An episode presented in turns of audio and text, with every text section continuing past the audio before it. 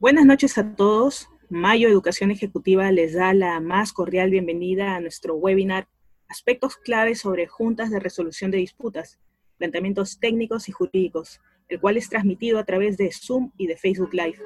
Como sabrán, Mayo Educación Ejecutiva es una empresa que promueve una serie de programas y seminarios de capacitación continua relacionados a la administración de contratos y construction management por esta razón que estaremos realizando los días 23 y 24 de julio el seminario online Gestión y Valoración de Daños en Disputas Construcción 2020, con la participación de la abogada Gracie Zapata y del ingeniero civil Alejandro Espejo Fernández. Ahora sí, vamos a dar inicio a nuestro webinar Aspectos claves sobre juntas de resolución de disputas, planteamientos técnicos y jurídicos, a cargo de la ingeniera civil Jenny Guerrero y del abogado Luis Puglianini. No olviden dejar sus preguntas en el chat para que nuestros especialistas las respondan al finalizar su ponencia. Sin más preámbulo, presentamos a Jenny Guerrero Aquino, ingeniera civil de la Universidad Nacional de Ingeniería, con más de 35 años de experiencia profesional en la actividad pública y privada, con amplia experiencia en la dirección y resolución de conflictos de obras públicas. Considerada en el ranking de la publicación francesa Leaders League dentro de los cinco expertos peritos del Perú altamente recomendado en la categoría de construcción de ingeniería. Miembro ordinario del Centro de Peritaje del Consejo Departamental de Lima del Colegio de Ingenieros del Perú. Además, es adjudicador de juntas de resolución de conflictos del Centro de Análisis y Resolución de Conflictos de la Pontificia Universidad Católica del Perú. Conciliadora decisoria del Centro de Análisis y Resolución de Conflictos de la Pontificia, de la Pontificia Universidad Católica del Perú y actual miembro de la Asamblea Departamental de Lima del Colegio de Ingenieros del Perú, periodo 2019-2021. Nos acompaña también Luis Julianini Guerra, abogado por la Pontificia Universidad Católica del Perú. Cuenta con estudios culminados satisfactoriamente en la maestría en regulación de servicios públicos y gestión de infraestructura de la Escuela de Posgrado de la Universidad Pacífico y en el máster en regulación de servicios públicos y gestión de la infraestructura de la Universidad Politécnica de Cataluña, dictado en Barcelona, España. Actualmente es socio del área de arbitrajes e infraestructura del estudio Barrios y Fuentes Abogados, AFUR, y es árbitro especializado en contrataciones con el Estado y Derecho Civil Patrimonial. Ahora sí, procederé a darle la palabra a nuestros especialistas.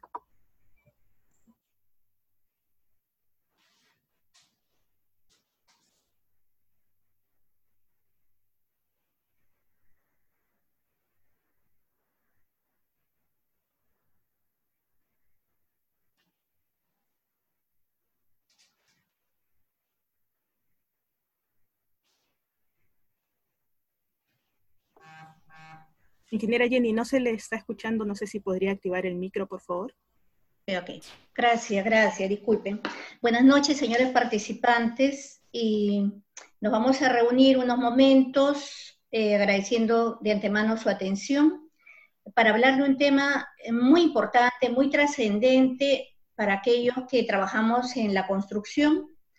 Em, muy buenas noches a la empresa Mayo Educación Ejecutiva eh, quien nos formuló la invitación, al doctor Luis Puglianini y a quien habla, Jenny Guerrero, eh, muy halagada, es una empresa que la verdad este, que nos ha capacitado en todo este periodo de cuarentena y le tenemos mucho agradecimiento por ello. Y, este, y bueno, y hoy día nos toca compartir algo de experiencia que hemos adquirido en esta materia, pero no precisamente en esta materia, porque esta materia es una aplicación de todo lo que hemos pasado durante los años de la vida eh, de la ingeniería, propiamente dicho, en todos sus aspectos.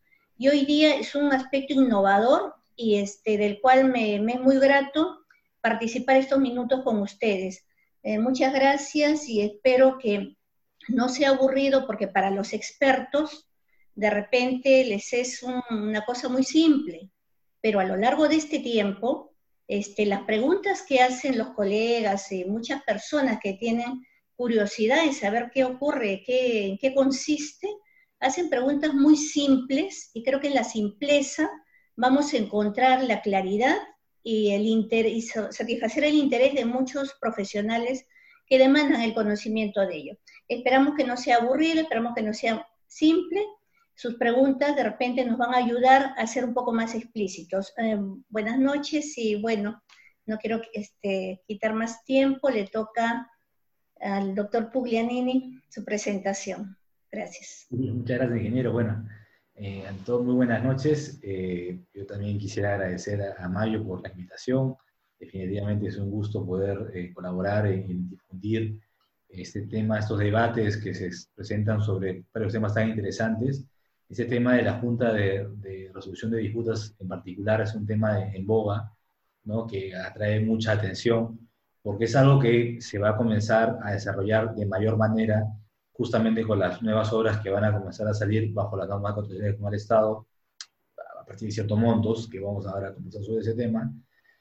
Muy brevemente yo quisiera señalar de que eh, lo que me parece muy importante rescatar eh, del tema de las juntas, creo que es la clave que vamos a, que se va a definir, aunque su nombre no lo diga así, no es resolver la disputa, sino evitarlas. ¿no? Yo creo que el, mayor aporte de las juntas es que no hayan controversias, no se presenten controversias, evitarlas. Y para eso los adjudicadores ciertamente tienen que ser personas con mucha experiencia para que puedan maniobrar, aconsejar y evitar justamente que surjan estas controversias, ¿no? Y bueno, dicho esto, también ya son temas que vamos a ir desmenuzando y tratando con mayor eh, profundidad a lo largo de la exposición. Eh, doy el uso de la palabra ingeniera, no sin antes decir de que como deberían ser en todas las juntas, eh, quienes deben liderar son los ingenieros. Entonces, quien va a liderar esta exposición es la ingeniera y yo más bien voy a secundarla porque los abogados somos invitados en las juntas, no debemos ser los protagonistas. Por favor, ingeniera. Muchas gracias, doctor Puglianini su experiencia y sus conocimientos van a ser un soporte muy bueno en estos momentos que vamos a departir con los amigos oyentes. Permítanme, ok. Bueno, este, si bien hemos trabajado unas láminas con el doctor, em, de repente vamos a pasar ligeramente a, algunos textos, pero lo importante es dejarlo allí porque en algún momento les puede servir como una ayuda y, este, vamos a centrarnos de repente en aquello que es materia de siempre este, preguntas de, del público. A ver, el marco de actuación, bueno, va a depender el contrato en qué momento se suscribe, ¿no? Porque tenemos contratos que sin estar obligados a utilizar el sistema de junta, han incorporado junta en sus contratos y ya se viene llevando a cabo. Uno de ellos, por ejemplo, es donde estoy participando. Y, este, y van a seguir surgiendo nuevos marcos contractuales eh, y por eso es que el que presentamos acá es referencial. En este momento tenemos el Decreto Supremo 082 del 2019, que es el TUO, y el reglamento eh, que también ha sido adecuado y modificado con el 377 de 2019. La verdad, ha habido tantos cambios que el marco va a ser dependiendo del momento en que y del contrato que coja el adjudicador. No entro más al detalle. Sí podría decir que en los contratos de, en, perdón, en el reglamento, en la ley, está establecido tres mecanismos para solucionar controversias y dentro de ellos está la Junta de Resolución de Disputas. Y se dice muy claro que eh, se solucionará, este, se elevarán controversias a la Junta y a lo largo que, que, veamos eh, la reglamentación, eh, la Junta es un previo, si no se llega a resolver el, problema, tiene que pasar a otra instancia, ¿no? A otra instancia. Eso con más detalle lo va a explicar el doctor Luis Puglianini. paso para decir eh, a ver, en el tema de, de, juntas de resolución de disputas hay muchos temas, muchos temas, muchas preguntas, muchas inquietudes.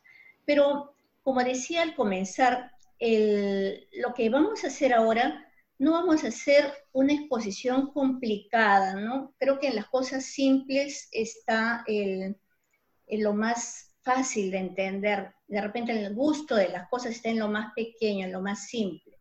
Acá si bien hemos tratado de eh, ponerle los marcos, porque nuestra actuación se sujeta a los marcos eh, reglamentarios, este, legales, pero este, tiene mucho ingrediente técnico. Por eso es que los ingenieros tienen la oportunidad de su vida al participar en este, en este escenario. Es un escenario maravilloso que va a generar un cambio muy importante en las contrataciones de obras públicas, que va a facilitar muchas, este, muchos, um, va a prevenir, va a prevenir que, se, que surjan muchas controversias, pero para eso hay que entender cuál es la labor del adjudicador, ¿no?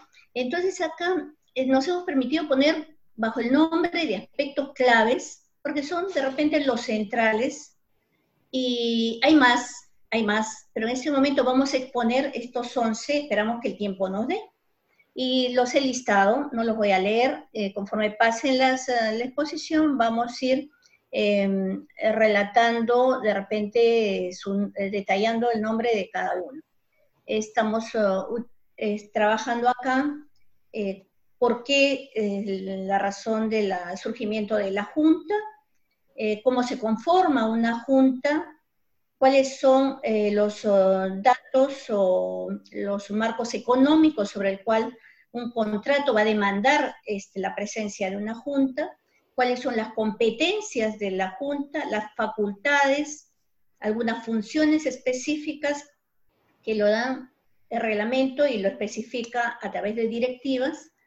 Em, ¿Qué controversias se pueden someter a las juntas? el comportamiento del adjudicador es tan importante, las habilidades, el comportamiento, el generar confianza en las partes, este, todo eso no lo escribimos, pero ponemos los marcos importantes y esperamos que les sirva, ¿no? Entonces comienzo. Eh, doctor Puglianini, antes de comenzar, quisiera usted eh, hacer una reseña que complemente esta introducción. Sí, por supuesto, a ver, unas palabras para eso siempre indicarnos, si a un abogado le pregunta si tiene unas palabras, siempre va a decir que sí. Raro como abogado diga que no tiene palabras. Pero a ver, ¿qué podemos comentar muy brevemente? Sí hay un tema anecdótico, ¿no? ¿Cómo llegan las juntas a la normativa peruana? Me parece que es más que todo por un tema de, de, cuestionamiento al arbitraje. O sea, mi, percepción es que eh, muchas personas han cuestionado el arbitraje por varios motivos, ¿no? Algunos consideran de que hay una sombra de la de corrupción, otros piensan de que el Estado siempre pierde, que el arbitraje no, no, no es eh, lo ideal para el Estado, entonces por lo tanto lo que se ha buscado es una salida para eh, generar otra forma de solucionar o prevenir y solucionar controversias sin, en la medida posible, llegar a un arbitraje que sobre todo detenga la, el avance de las obras. Porque justamente ese es el, motivo creo, principal y se recoge en la normativa, ¿no? El gran problema que ha habido es que los arbitrajes lo que han generado es que por la demora que, que tiene, si bien cierto un arbitraje demora menos que un proceso judicial, igual tiene un tiempo, ese, ese proceso, esa demora lo que ha generado es que las obras se paralicen. Porque hasta que no se resolvía la controversia, ¿cómo se seguía adelante? ¿no? Entonces, lamentablemente se paralizaba. Entonces, las juntas lo que van lo que está generando es una solución para destrabar las obras, las obras avancen. Te guste o no te guste la solución, hay una solución, se sigue adelante y ya luego más adelante, de ser el caso, se podría ir a un arbitraje. Entonces, creo que si bien la forma como llegó la Junta es recogida por un tema de un contexto en el que nos encontramos, de cuestionamiento del arbitraje, definitivamente es una herramienta que, puede, que bien utilizada va a ser algo que va a ayudar mucho al desarrollo de las obras, ¿no?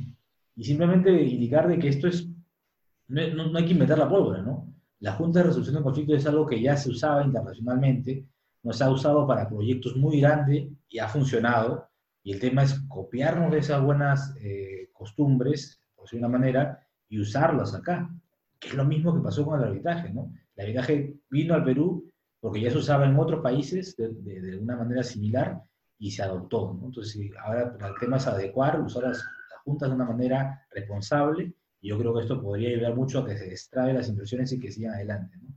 Y no tener pues arbitrajes donde, arbitraje del, primer, como ha pasado, ¿no? arbitraje del primer contrato de obra, se resuelve del saldo de obra, del saldo del saldo de obra, tenemos pues sobre un mismo proyecto, cinco o seis arbitrajes de diferentes contratistas porque se fue resolviendo en el tiempo porque los arbitrajes no se resolvieron oportunamente. Esperemos que eso no suceda, la idea es que no lleguemos a eso. Solo eso, ingeniera, por favor, hacia adelante.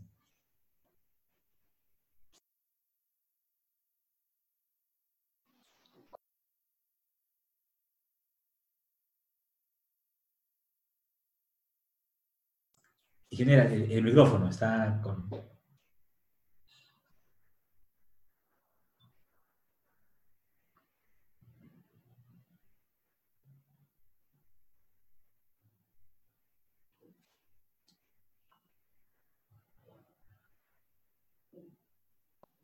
Ok. Ahora, esta corre, ¿se escucha, por favor? Sí, se la escucha, ingeniera. Ah, correcto. Eh, pasé una lámina, este, quisiera retrocederla. No puedo, está un poco opaco el... Quisiera retroceder la página. No la puedo retroceder. Bueno, voy a trabajar con la primera. Ya, el, primer alcance. Dice, ¿por qué se implementa la solución de controversias? Em, el doctor lo ha explicado. El artículo 243 lo recoge, muy simple. La Junta de Resolución de Disputas promueve que las partes logren prevenir y resolver eficientemente. Eso no quiere decir que las otras soluciones, conciliaciones, poderes judiciales, arbitrajes, no, sean, no se resuelvan eficientemente. Lo que pasa que la Junta va a ayudar mucho desde el contexto técnico y en el proceso que dure la obra. Ahí viene este segundo alcance. ¿Cuál es la vigencia de la participación de la Junta? A veces llaman preguntando, todavía este, eh, no firma el contrato, no. Inclusive, luego de firmado el contrato, la vigencia de la participación comienza con el inicio de la obra. ustedes saben muy bien que para el inicio de la obra hay que cumplir condiciones. Cuando ya se inició la obra, hasta el día que se recepciona la obra, hasta ese día la actuación de la Junta está vigente. Lo dice el mismo artículo que mencioné antes desde el inicio del plazo hasta la recepción. Quiere decir que el adjudicador participa en el levantamiento de observaciones, ¿no? Cuando se recepciona la obra, ahí terminó su labor. No se queda hasta la liquidación ni nada por el estilo. Terminó allí. Igual, la firma de contrato inicia la obra. Sin embargo, eh, hay obras que por cuestiones diferentes eh, no inician en el tiempo y se incorpora a la Junta de forma posterior. Eso está ocurriendo en aquellos contratos que no nacieron con, una, este, con un convenio dentro del contrato, con una cláusula específica, se incorporaron, eh, fue mi caso, por ejemplo, yo entré ya cuando una obra estaba iniciada, pero uno tiene que informarse de todo lo que aconteció, porque la actuación anterior también implica en cómo va a ser llevada la Junta eh, a lo largo de la ejecución de la obra. Entonces, por eso es este pequeño esquema para que quede bien claro, inicio de obra, recepción de obra.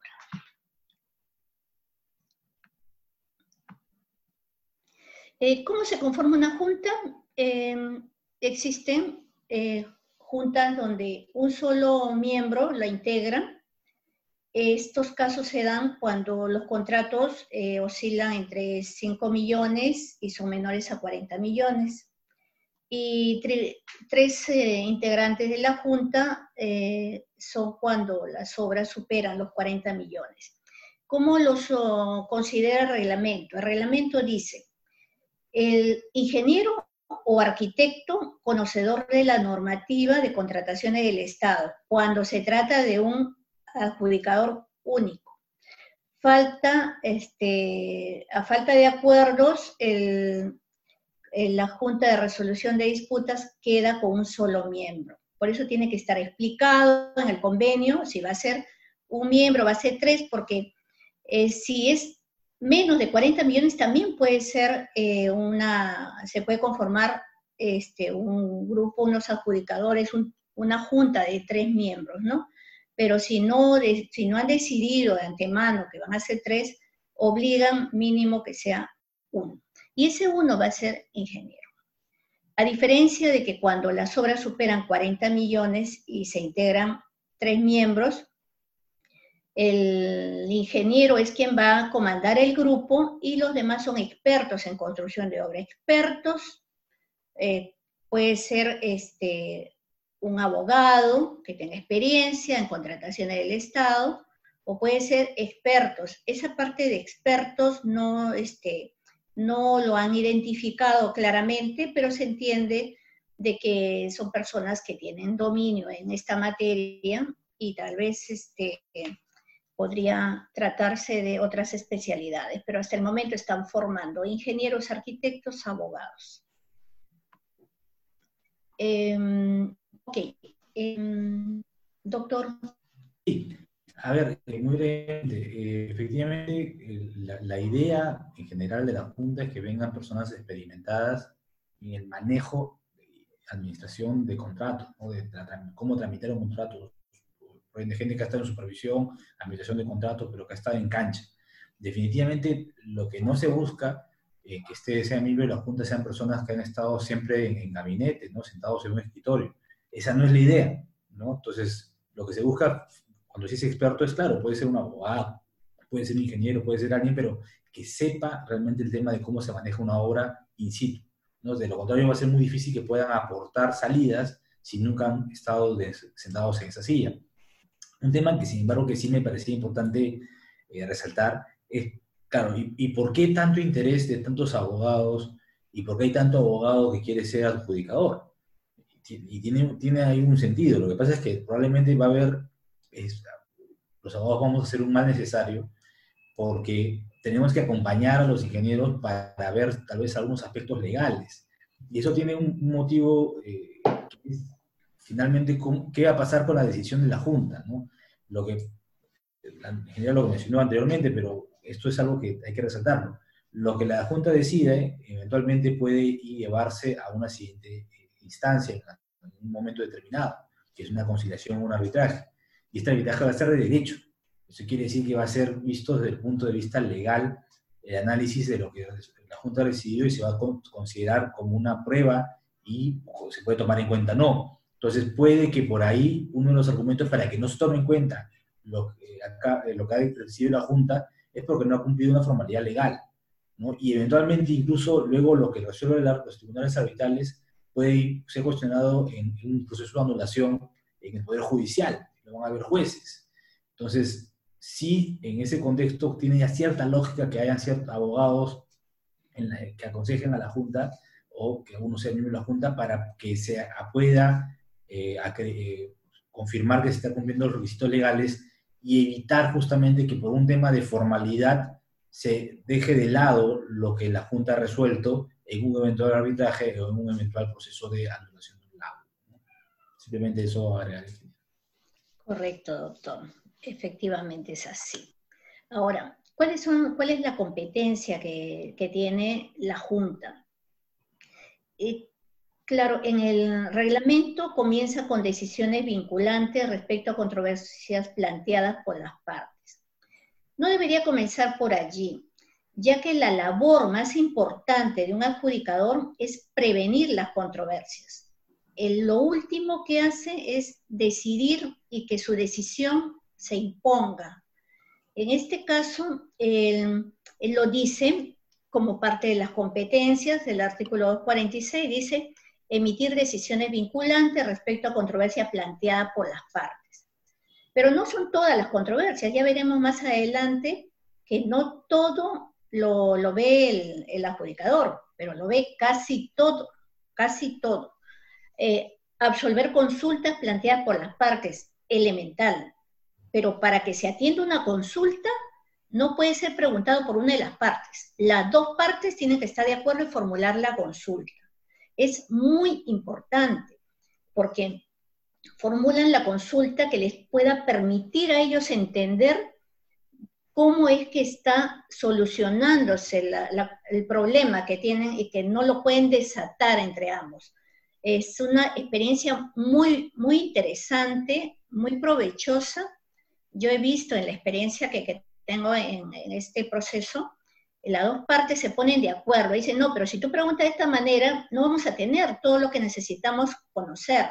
Entonces, se formula la pregunta y nosotros siempre vamos acompañados de un representante de la católica, en este caso, porque a me ha tocado participar desde la católica, vamos con un representante que es abogado, y ese abogado o abogada redacta, les ayuda a redactar la consulta. Ellos le dicen, queremos hacer esta consulta y tienen ese apoyo nuestro, ¿no? Y es, es importantísimo. Creo que ahí está la presencia del técnico experto. Dice, absorber las consultas planteadas por las partes respecto a un aspecto contractual técnico, las cuales previamente son consultadas al supervisor de la obra y al proyectista según corresponda. ¿Qué puedo decir acá? Qué importante es esto, porque a veces está el plano con una indicación y una parte dice no lo está y el otro dice sí lo está. Y la verdad es anecdótico a veces encontrarnos en ese, ese tema. Entonces, ¿qué tiene que hacer el adjudicador? Es una competencia muy importante el poder ayudarles para que con la información que se tiene, por eso piden que el supervisor, quien es el que supervisa, atiende, no atiende, decide este, en obra, que él haga una opinión respecto a la consulta y recién ahí entra el perito, el, adjudicador a tallar. Eh, ¿Por qué? Porque el momento de las consultas y el momento de la obtención de la información para resolver esas consultas eh, genera, eh, o mejor dicho, el adjudicador tiene que sacar todas sus habilidades, porque a veces no nos dan toda la información.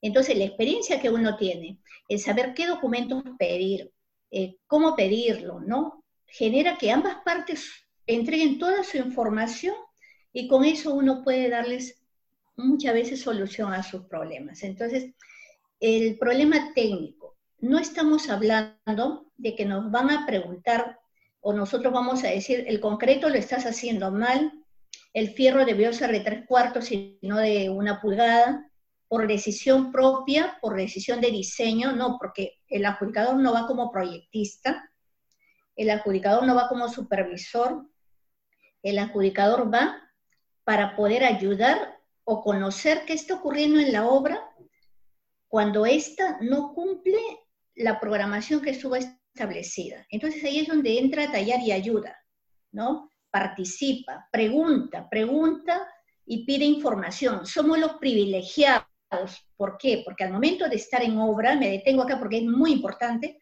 al momento que un adjudicador está, no necesita estar los 30 días, el adjudicador hace visitas periódicas, entonces va, le entregan toda la información, tiene la posibilidad de preguntar a todo. Cuando somos peritos nos entregan la información y con eso trabajamos. En cambio, acá como adjudicadores entregan toda la información. Pedimos el reporte de cada parte. Si hay que actuar peritos, actúan peritos. Pero con esa información decimos, estos serán los términos de referencia, esto han dicho los técnicos, tienen que resolver el problema que dicen las partes. Se ponen de acuerdo, dan una solución, a veces están de acuerdo, a veces no, y ahí recién pueden acudir o acuden al adjudicador para que les decidan sobre la controversia surgida. Bueno, otra de las competencias, obligaciones que se podría decir, se tiene que hacer visita periódica a obra. Eh, puede ser periódico, llamamos, puede ser un mes, 15 días, dos meses, depende del acuerdo que se hayan adoptado. Eh, no se puede resolver algunas pretensiones, las indemnizatorias, por ejemplo, este daño moral, otros, otro tipo de daños, los procesantes, que no estén, estén establecidos en el contrato, ¿no? porque a veces hay otro tipo de daños que, puede reclamar la empresa. Em, y bueno, las visitas, bueno, ya dijimos, la importancia en esa competencia, en esa obligación y responsabilidad que tenemos de estar en obra, hacemos dos eventos importantes. La reunión en gabinete de todas las partes está eh, la entidad, la contratista, la supervisión, y si ellos quieren, llevan a sus técnicos y están los adjudicadores. la reunión en gabinete. Se toma conocimiento con los documentos, con el informe de cada parte eh, que reportan eh, si los problemas dejados este, observados o recomendados el mes anterior fueron superados y, este, y de ahí salimos todos al campo. Ahí pueden ver, ahí están los representantes, ese es un ejemplo, están los representantes de todos los eventos, de todos los, todos los frentes. Está los oh, representantes de la entidad, la contratista, la adjudicadora, la supervisión, la católica eh, este, presente. Es una visita de mucha trascendencia y uno le saca, le trata de sacar el máximo de provecho. Bueno, eso, eso podría decir el tema de competencia, las facultades específicas están enroladas en lo mismo, pero lo da la directiva, ¿no? La directiva de repente ya amplía un poquito más, este, que son uh, prácticamente desdoblan lo que acabo de decir y lo, este, lo trasladan en, varias, este, punto por punto, yo lo he hablado muy rápido porque eso es lo que ocurre, uno va, busca información, pide información, acá lo dice en el ABC. El, el tema que también este, está plasmado, está escrito en la directiva, que es la función consultiva que podemos desarrollar. No estamos nosotros para solucionarle los problemas a las partes, sino para ayudarles con nuestra experiencia a cuando ellos, antes de hacer que surja la controversia, ellos acuden y hacen consultas. Y esa función consultiva también la asume la Junta pero a petición de ambas partes. Es una, la consulta sí no tiene una opinión vinculante, no porque la, adjudicadora o la adjudicadora o los adjudicadores o la JR ha dicho, esta es este, la absolución a la consulta, no es vinculante. Si las partes consideran, lo adoptan, si no consideran, eh, solamente fue una consulta que atendió la adjudicadora y ellos sacan su propia solución. Cosa distinta es a cuando el adjudicador decide. Em, forman, este, formulan la consulta y tenemos cinco días para responder. Esa es la parte rápida, no nos tomamos dos, tres meses, cinco días, así es establecido, ¿no?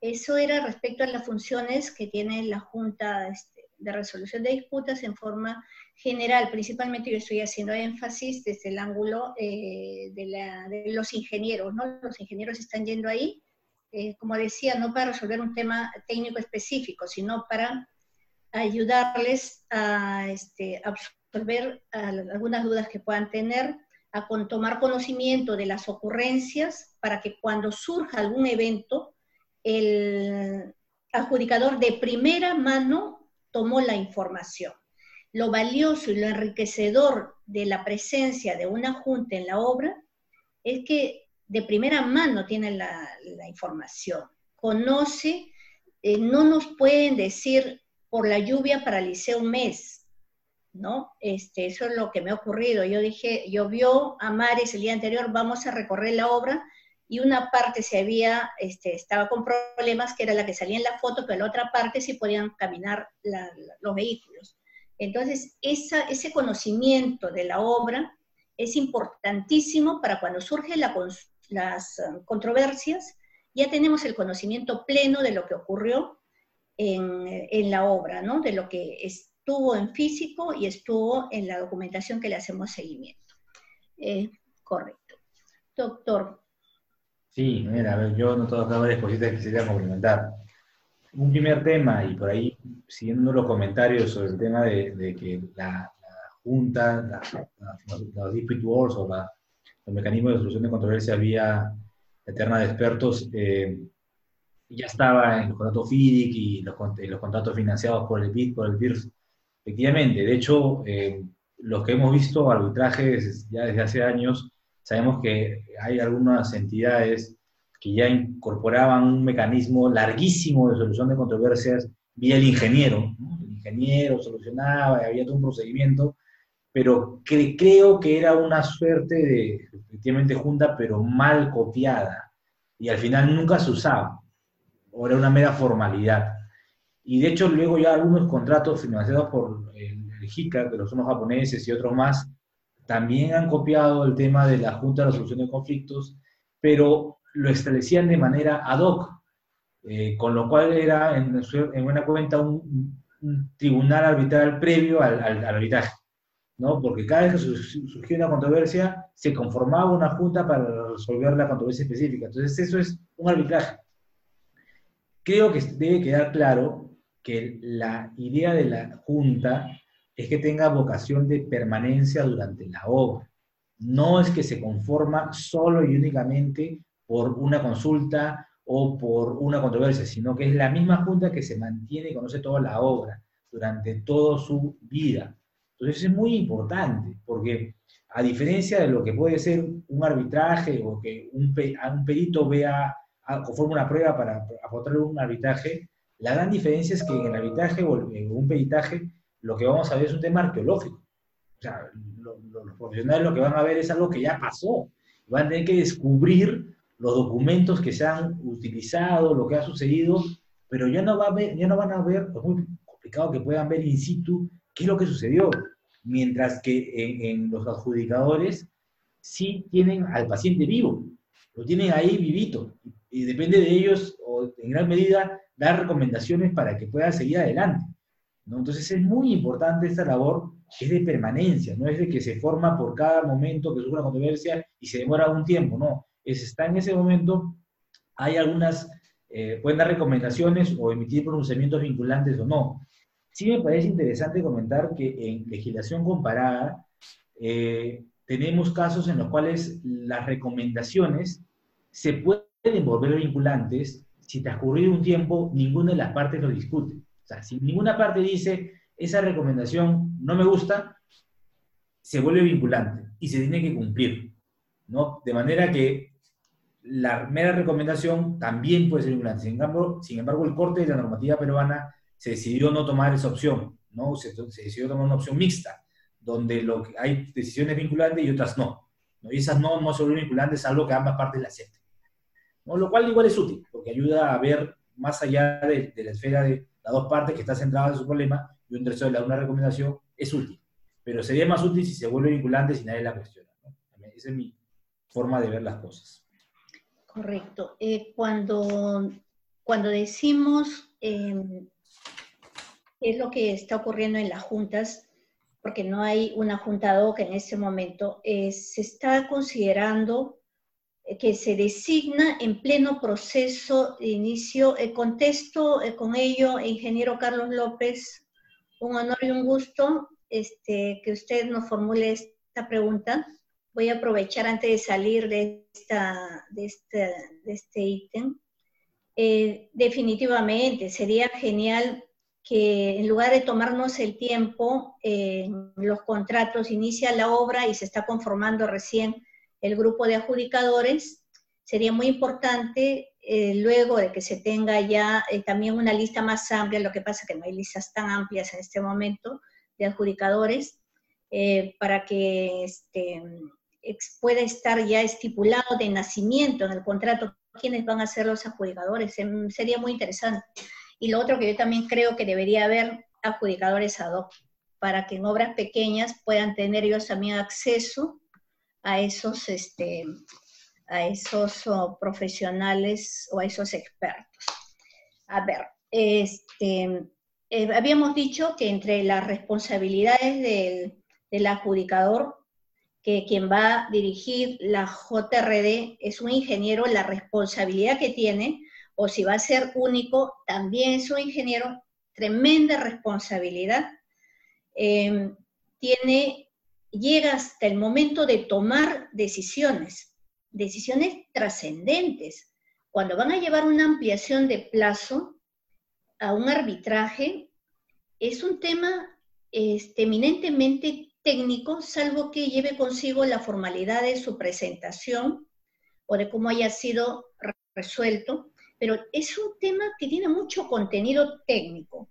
Entonces, ¿qué pasa si esa pregunta, y discúlpeme que me detenga en esta pregunta, porque creo que esta vale más que todas, todo lo que hemos hablado, es que si se van a un arbitraje a buscar solución de una ampliación de plazo no atendida, porque ahora se ha convertido en un estilo no aprobar ampliaciones de plazo, Entonces van a tener un contrato sin una programación y el supervisor es profesional, va a decir, ya no tengo una herramienta, ¿cómo controlarte el avance? Entonces, eh, tiene que esperar tres años cuando ya el contrato se ha resuelto porque estaba atrasado aparentemente, porque no había tenido ampliaciones de plazo solucionadas, tiene que esperar que en tres años, dos años o un año salga la decisión si le correspondía o no la ampliación de plazo y si de repente solamente fue un pretexto, la entidad no puede ejercer su derecho porque está en arbitraje. Entonces, cuando hay cosas mucho más trascendentes e importantes que llevar a un arbitraje, porque tenemos tribunales muy competentes que pueden ver cosas mucho más eh, complejas, pero una ampliación de plazo desde que entramos a trabajar en obra es lo primero que aprendimos a hacer. Y es la verdad viva, una ampliación de plazo. Si no la saben poner en el papel, lo que están viviendo y la problemática que han tenido para poder este, determinar el tiempo que necesitan para superar aquello que le generó este, demora, pucha, este, la verdad, tanto, este, tanto habernos organizado en la obra para no saber hacer una ampliación y que no se lo aprueben. Entonces, ¿qué pasa cuando en estas obras tenemos un, adjudicador o una JRD? Tienen la responsabilidad si no están de acuerdo las partes en, cómo este, o, quien solicitó la ampliación, lo eleva a la JRD. Y la JRD tiene plazos ya marcados, porque si la JRD no responde los plazos marcados, entonces su decisión no sirve para nada. Y ese es la, lo más delicioso de este trabajo, porque estando en la obra se decide si el plazo es el correcto o no es el correcto. Tampoco somos perfectos, podemos tener algunos desajustes. También nos da la opción de cinco días para poder superar nuestros errores. O algunas, algunos faltantes, a veces pueden, pueden haber algunos, algunos errores. Hay consultas, hay observa, periodo de observaciones. Todo eso es un periodo relativamente corto y la solución técnica se va a dar. No estamos hablando de cosas complicadas, estamos hablando del tema de plazo. Creo que lo más valioso en estos tiempos va a ser este, los plazos, valorizaciones, interpretaciones de planos, este, que se resuelve técnicamente en la ejecución de la obra.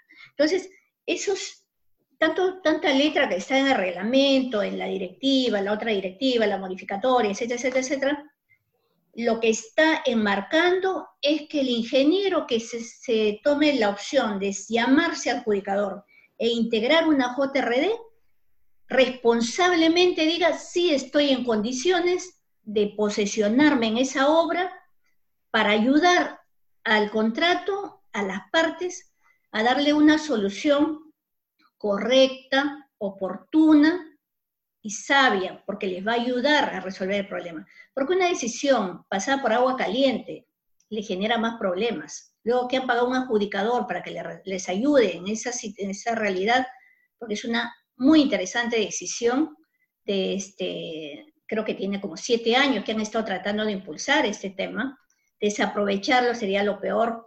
Entonces, se tiene que aprovechar ese momento, hacer un buen trabajo, dar una solución y que concluye que se va a tener una obra con una programación oportuna y, este, y va a haber la forma de supervisar en el tiempo. Y ya lo que no, ya lo vamos a ver en un ratito, lo que no, los que no estén de acuerdo, sí pueden irse a un arbitraje. Y el doctor lo ha dicho. Igual se ejecuta. Y lo que no, los que no están de acuerdo lo acumulan y lo llevan cuando se haya terminado, se haya recepcionado la obra. Eso lo decimos más acá. Eh, ¿Qué controversias no pueden ser sometidas a la JRD? Bueno, esto solamente de grandes, de abogados, del doctor Puglianini. Nulidad, inexistencia, ineficacia o invalidez de contrato, eso lo ven los grandes, eso lo ve de oficio la entidad o lo ven los árbitros, ¿no? Eh, sobre decisión de la entidad o de lo que ve la Contraloría. La Contraloría y su 15% de adicionales. Esos temas no lo puede ver la Junta, la verdad, y todas las preguntas siempre tienen que ver con adicionales, pero para todo hay salida. Que no pregunten, ingeniera Guerrero, este, fíjese si nos corresponde el adicional de obra o no. Pueden hacer consultas, pero decida usted si me corresponde o no. No puede, no se puede, adicionales no se puede. Em, las prestaciones de carácter indemnizatorio, claro, un daño moral, no, eso no lo ve la Junta. Eh, por conceptos no previstos en la normativa de contratación, la verdad a veces son ingeniosos los contratistas y sacan unas cuantías que pueden tener la razón, pero eso no lo vemos los ingenieros. Eh, sobre controversias referidas al pago final, no, porque nuestro trabajo va hasta la, hasta la recepción de la obra. El pago final es liquidación. acá viene lo bueno. Eh, uno sobre el tema anterior, eh, indicar que eh, sobre, el tema de la, de la liquidación no se, no se, va a llevar a, la mecanismo de solución de la controversia eh, a la Junta. Eventualmente, si hay un arbitraje en curso para cuestionar los pronunciamientos de la Junta, ¿no? porque el arbitraje se va a incorporar desde después de la recepción, y luego va a haber una nueva controversia sobre la liquidación, lo que dice la norma es que se deberían acumular estas dos controversias en un solo arbitraje. No es que va a haber un arbitraje para ver los cuestionamientos a la Junta y otro arbitraje para la liquidación. No, esa no es la idea. La idea es que todo se acumule en uno solo. Una precisión pequeña de esa diapositiva, para no, no olvidar. Perfecto, pequeña pero importante, doctor, porque yo he visto que ha habido contratos que, perdón, arbitrajes o contratos con arbitrajes, cinco o seis arbitrajes. Y a veces las decisiones eran, se contravenían entre ellas. En cambio ahora un tribunal va a recoger todas aquellas, em, aquellos reclamos o aquellos sí, pues reclamos sobre decisiones, digamos, de los adjudicadores con los que no hayan estado de acuerdo o temas que no estamos este, capaces, no tengamos condiciones para hacerlo, ¿no? Como es los temas de daños que no están este, claramente especificados en la, en la norma. Em, ¿Cuál debe ser el comportamiento del adjudicado? Wow.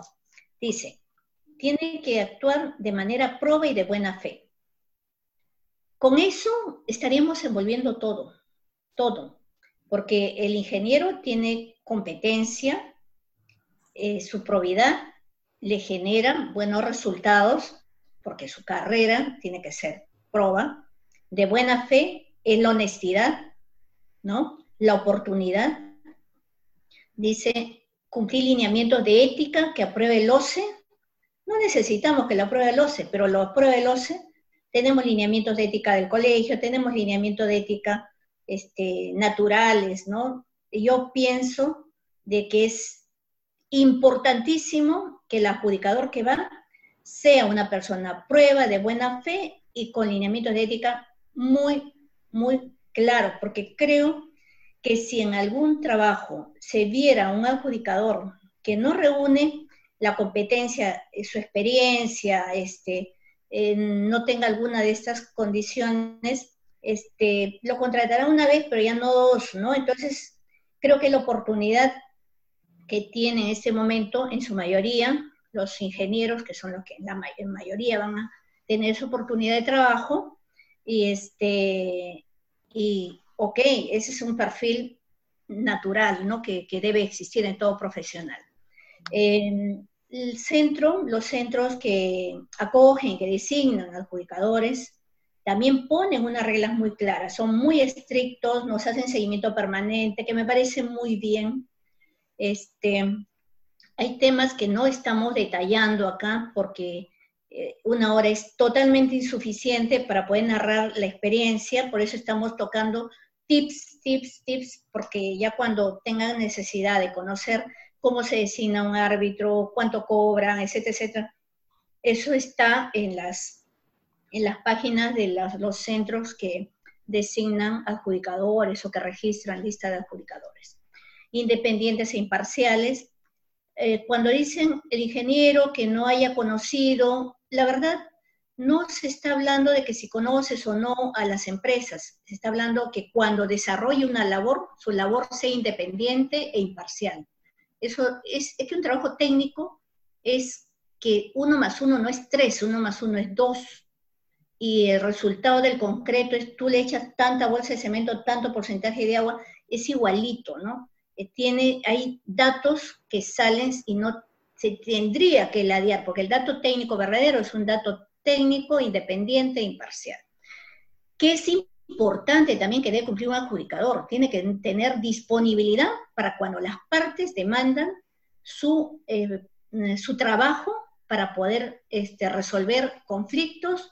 Por ejemplo, en ese momento yo tengo seis eh, decisiones que tomar, porque se han ido acumulando en el tiempo y recién nos van a entregar eso. Y hay que tener la disponibilidad para hacerlo, ¿no? Competencia y disponibilidad y todo lo demás que dice acá. Y dice obligación de informar, ¿no? Esa es la novedad que, colocan ahora en todos los reglamentos. Tienes que este, decir que si tienes circunstancias que te impiden ejercer el cargo, es que si impide ejercer el cargo, mejor que no acepten, ¿no? Pero dice obligación de informar. Bueno, es, eso está escrito de esa manera. Em, otra parte que recoge ya la directiva, lo que he dicho antes, es lo de reglamento, dice flexibilidad para adaptarse a diferentes situaciones. Yo pongo como ejemplo, eh, ¿qué pasa en los últimos años? El reglamento cambia cada medio año, cada año. Entonces, la situación, hoy día tengo una, una coyuntura, ¿no? Lo que está ocurriendo en ese momento, la pandemia, y el adjudicador tiene que adaptarse a esa realidad y dar soluciones, ¿no? Este, adaptar criterios que faciliten el funcionamiento interno, claro, es, lo que hablábamos en antes, este, tener las habilidades para que las partes puedan entregar todo lo que necesitamos que esté en mesa, que se conozca para que le puedan dar una solución correcta. Y eso se logra. Se logra si se sabe pedir qué, este, qué cosa existe de la materia y se invita a las partes a que puedan entregar toda su información, todas sus alternativas, y este, ya no se va a controversia. Entonces dice, ¿cuál es la labor y el comportamiento que debe tener el adjudicador? No pedir tantas pruebas caras, sino ser eficientes y utilizar lo que, los recursos que se tiene y romper la posibilidad de, este, que surjan controversias. Ese sería nuestro éxito, el menor número de controversias que vayan, que salgan y que la obra pueda terminarse, ¿no? Creo que a eso está apostando la normativa o quienes elaboran la normativa. Em, bueno, la última que decía, habilidades profesionales, se habla de habilidades blandas, creo que la experiencia y la tolerancia pueden generar unas habilidades muy importantes en el adjudicador, que es lo que necesita la obra.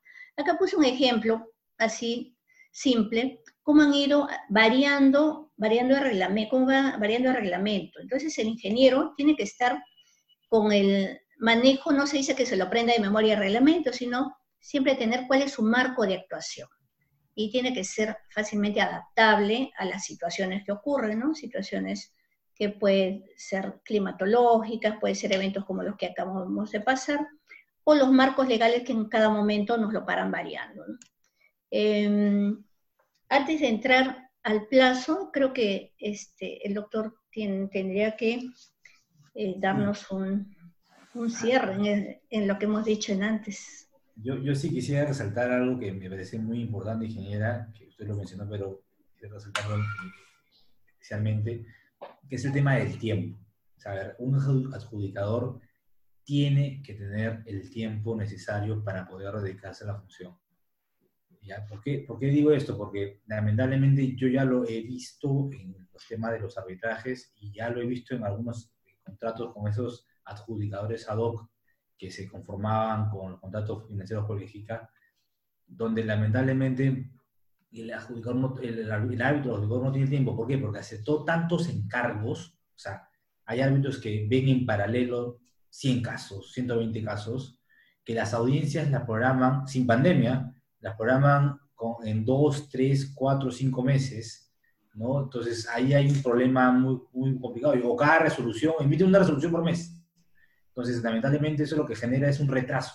Entonces, si la idea de este mecanismo es que sea expeditivo para poder solucionar las controversias y evitar que se demore el avance de la obra, si el adjudicador se colapsa de trabajo y acepta ser adjudicador de 5, 6, 7, 8 obras, no va a tener el tiempo. Es imposible, porque justo puede suceder que justo al mismo tiempo se necesite su, su, participación en todos los contratos y no va a poder hacerlo. Entonces, lo que va a generar es que esto se entrampe, y esa no es la idea. Entonces, yo sí ahí, ahí hincapié en que el adjudicador tiene que tener tiempo para poder ese tema.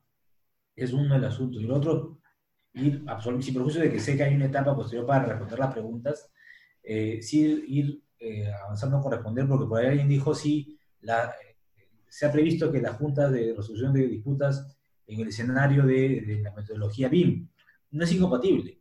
O sea, la, metodología BIM es una metodología en base a la tecnología para ver todo a tiempo real y que vaya avanzando lo más rápido posible. Ya, no es incompatible con que haya adjudicadores y que acompañen. Obviamente los adjudicadores tienen que estar formados, conocer de alguna manera esta eh, interacción para poder aprovecharla al máximo, pero no, están, no son contradictorios, al contrario, se pueden complementar de una muy buena manera. General, adelante. Correcto, doctor. Este, totalmente de acuerdo, es así. Este, ahí es donde va el comportamiento del adjudicador, la ética, la probidad, ¿no?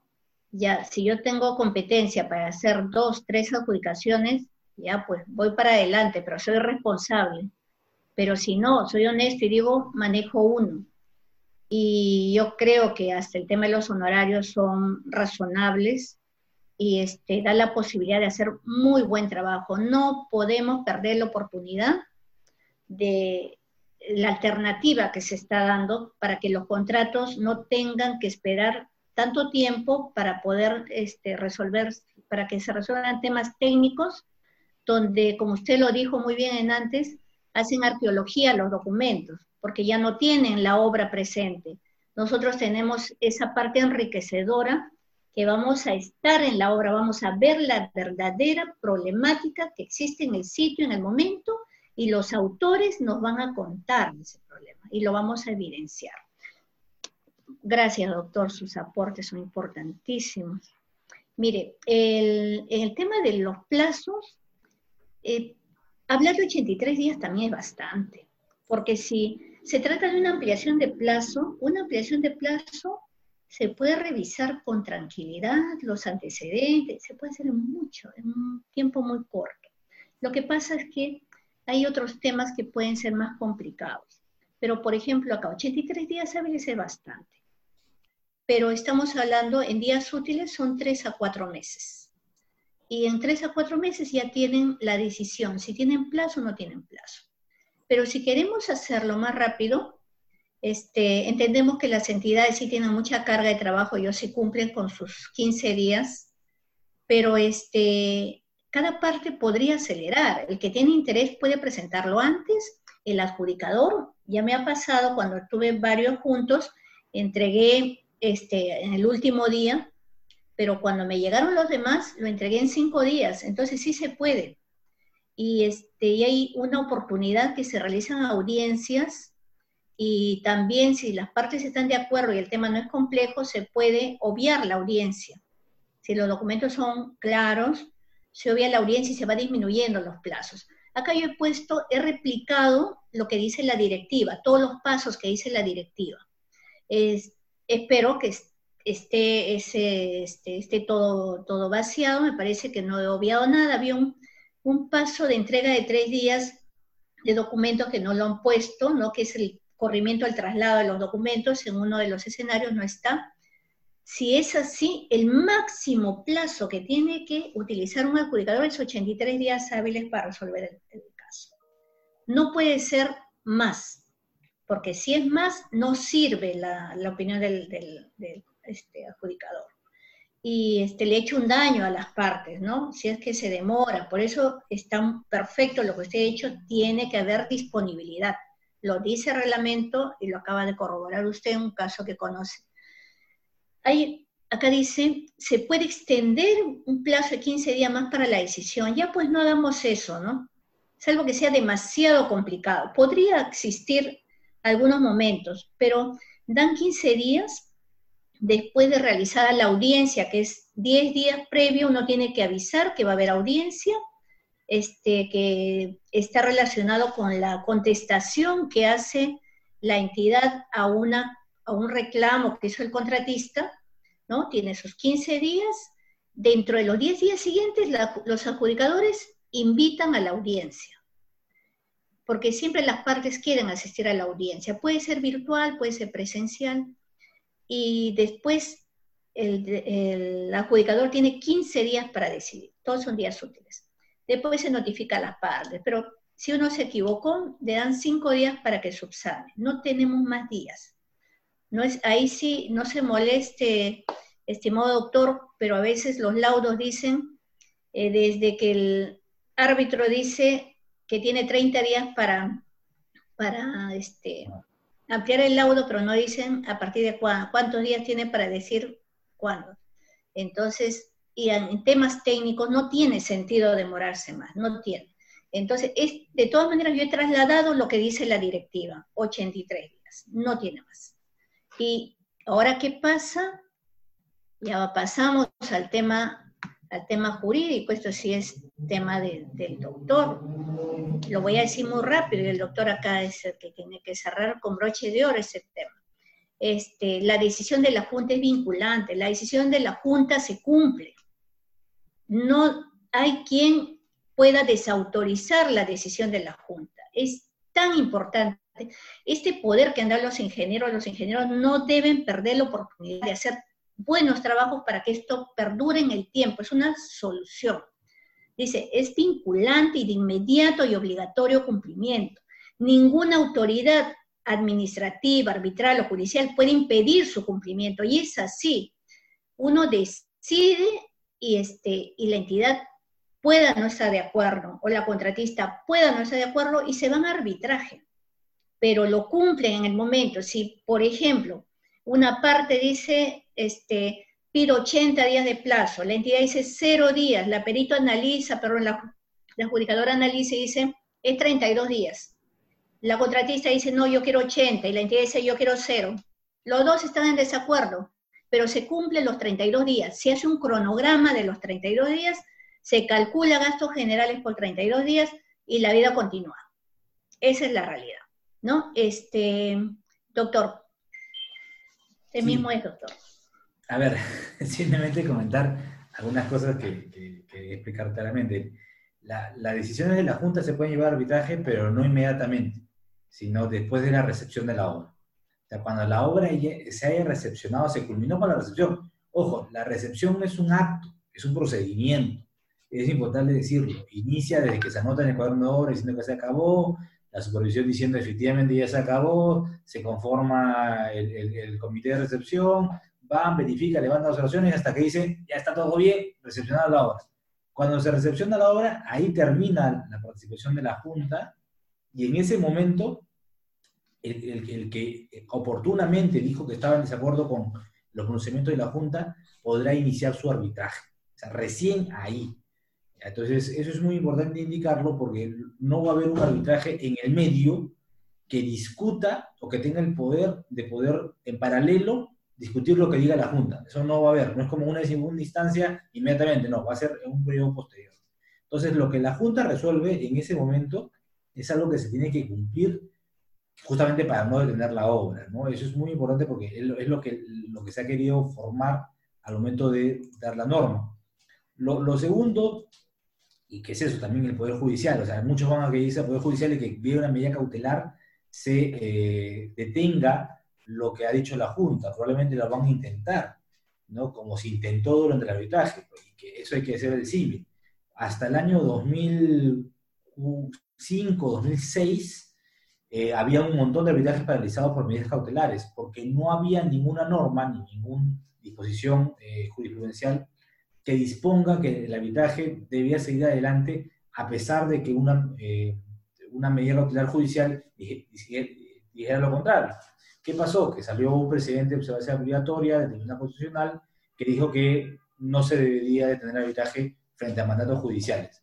Entonces, que lamentablemente, si bien ahora, felizmente ahora hay una ley que expresamente dicen de que no hay mandato judicial que detenga o detenga el cumplimiento de la Junta. Vamos a ver si los jueces constitucionales, cuando se plantea un amparo o por el estilo, hacen caso o no. Eso ya en la experiencia nos va a ir diciendo que, se da. Eh, y por último, y esto va a las partes, a ambas partes, lo que dice la Junta se cumple, ¿no? Es así de simple, ¿no? Y si no se cumple, tiene consecuencias. Y eso, ingeniera, por favor, le doy el pase porque es la siguiente diapositiva. Ella la puso. La dejé para usted, doctor. Ah, bueno, entonces perfecto. A ver, es una obligación esencial cumplir con lo que dice la Junta. El incumplir lo que dice la Junta acarrea una eh, causal de resolución de contrato. Entonces, claro, eh, ahí hay una discusión que, que, se está dando respecto a cómo se resolvería el contrato. ¿De manera inmediata o hay que requerirle previamente el cumplimiento antes de resolver? ¿no? Me, me parece que eh, habría que haber un requerimiento antes de resolver. No, no, es, no debe ser inmediato, no es una causal de resolución expresa o, inmediata, a mi entender. Eh, sin embargo, es un tema discutible porque la norma no especifica qué tipo de resolución, solo dice que es causal de resolución. Eh, respecto al desacuerdo, acá está, ¿no? Hay que manifestar tu desacuerdo y reservarte la posibilidad de esa manera de ir a arbitraje en un momento posterior, ¿no? Cuando ya esté eh, recepcionada la obra. Eso va a ser bastante interesante porque lo que va a generar es que haya un solo arbitraje. De hecho, esta norma lo que ya establece también es que si hay varias controversias, en los casos inclusive que no hay junta, siempre debe haber un solo arbitraje que englobe todo, ¿no? Siempre. No ya, ya, con esta norma no hay posibilidad de que para él haya varios tribunales arbitrales. La norma especialmente obliga que se acumule todo en un solo arbitraje. Y la Junta sigue esa lógica.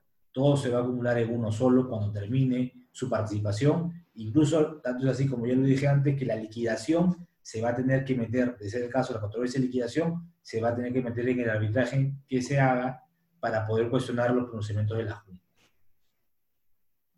Eso, ingeniera, por favor. Bueno, eh, hemos querido en estas, eh, estos pequeños alcances, como yo decía, el que es experto puede hacer que ya diga, ya la, ya lo sé, pero estas preguntas, estos alcances que hemos puesto es en razón a varias preguntas que se nos han hecho y que he visto en el chat que están formulando, que me parecen muy interesantes las, las preguntas que están haciendo. No sé si tendremos tiempo para resolver, pero este era el último tema, el último alcance que habíamos puesto y que sabemos de que esto no, estos son como tips porque es muy necesario que lean el reglamento, tengan a la mano el reglamento que sale, ojalá que ya no sigan cambiando, que tengan su reglamento, que tengan su directiva oportuna. El, los centros, ahora he visto que hay como cinco o seis centros que están formando o incorporando adjudicadores, tengan a la mano sus directivas, este, porque es muy importante conocer, cada centro está poniendo llaves ¿En qué sentido? No llaves limitantes, sino llaves para el comportamiento del profesional, para el cumplimiento más, más aún en este, las oportunidades de atención. Este, están, mm, por lo menos yo sí me doy por satisfecha de cómo este, el centro que me ha designado eh, hace, formula sus exigencias, hace el seguimiento, eh, muy desprendido de su personal para que conozca la problemática in situ Creo que eso es lo que tiene que hacer cada centro y sí tienen que leer y complementar este, lo que nosotros, eh, el énfasis que hemos puesto en algunos puntos, este, lo van a, ahí lo van a entender mejor, ¿no? Eh, no podemos decir todo, eh, todo lo que conocemos en el tiempo que nos ha dado, el tiempo que estamos muy agradecidos que nos haya cedido este, la empresa Mayo educación es ejecutiva, porque sí nos permite compartir con nuestros colegas, con nuestros profesionales que manejan obras públicas, algunas, algunos puntos que tienen que quedar claros, más que todo la responsabilidad y la oportunidad del adjudicador. Eh, por mi parte, doctor, este, señor, señorita doctora Fiorella, este, y a quienes están en este momento de hospedadores, les agradecemos eh, la paciencia y si tienen preguntas, por mi parte, estarían a responder. Doctor, usted. No, yo también agradezco definitivamente a todos los participantes y a Mayo. Y Genera, si le parece, yo creo que hay varias preguntas, yo las puedo ir leyendo y vemos qué tanto es el componente técnico y legal le vamos respondiendo. ¿No? Por ejemplo, acá hay una pregunta de Nancy Alba que dice, las, las partes entregan el expediente completo a la Junta Entiendo que es el expediente técnico. ¿no? Ingeniero, ¿usted qué, qué opina? Ah, por supuesto, doctor. Es que nosotros nos convertimos en un personaje más del contrato. Y para que podamos administrar correctamente el contrato, tenemos que conocerlo en su integridad. Lo que no está, este, definitivamente hay detalles técnicos que no es nuestra responsabilidad atenderlo, pero sí conocerlo, porque también existe ese error de que haya, mira, eso hazlo la consulta y el adjudicador lo va a resolver. Mejor dicho, yo supervisor, yo entidad o yo contratista, ya no me esfuerzo porque el adjudicador va a resolver. Pero este, no, no, no, este, creo que ahí esa parte lo hemos explicado, estamos yendo para absolver consultas, prevenir controversias y lógico, tienen, las dos partes tienen a sus expertos técnicos y que ambas partes eh, pueden hacer actuar los conocimientos y las experiencias de los técnicos. Y es lo que hace un adjudicador, convoca a los expertos de ambas partes, porque les pagan a esos expertos, para que lean esos planos, lean esas valorizaciones, lean esos detalles, pero el adjudicador puede conocerlo, puede tenerlo a la mano, pero no le va a resolver temas de ese, de, ese nivel de detalle, ¿no? No sé si ese es el sentido de la, de la pregunta. Sí, a ver, acá hay otra pregunta de Gustavo Bayona, que la, tiene en dos partes, creo que de TAC nos está escribiendo. Eh, lo que él nos pregunta es si eh, este, la situación del COVID ha afectado de alguna manera las visitas eh, en obra, ¿no? O este, y si para paliar eso de alguna manera se ha usado alguna forma tecnológica como los drones o reuniones virtuales. En su experiencia ingeniera, ¿Usted cómo lo ha podido ver en este tiempo de pandemia? Bueno, cada caso es particular.